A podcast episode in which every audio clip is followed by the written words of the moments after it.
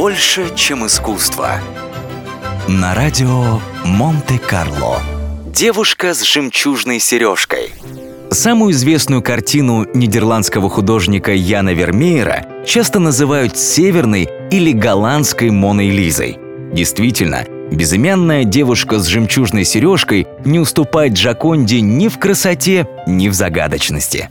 О самой картине практически ничего не известно. Когда была создана, писал ли ее Вермеер на заказ и, главное, имя изображенной девушки.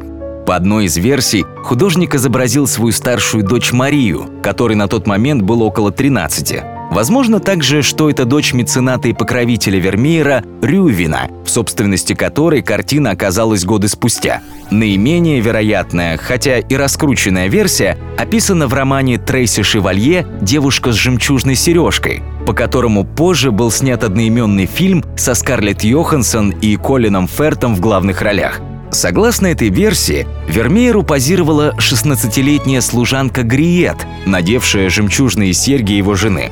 В любом случае, это необычный портрет. Художник попытался запечатлеть момент, когда девушка поворачивает голову кому-то, кого она только что заметила. Такие картины относят к жанру троне, в котором было принято изображать голову человека вместо полноценного портрета.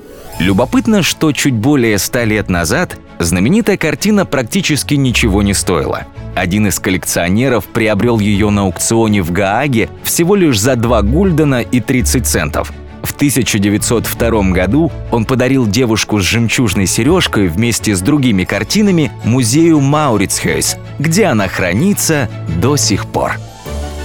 Больше, чем искусство. На радио Монте-Карло.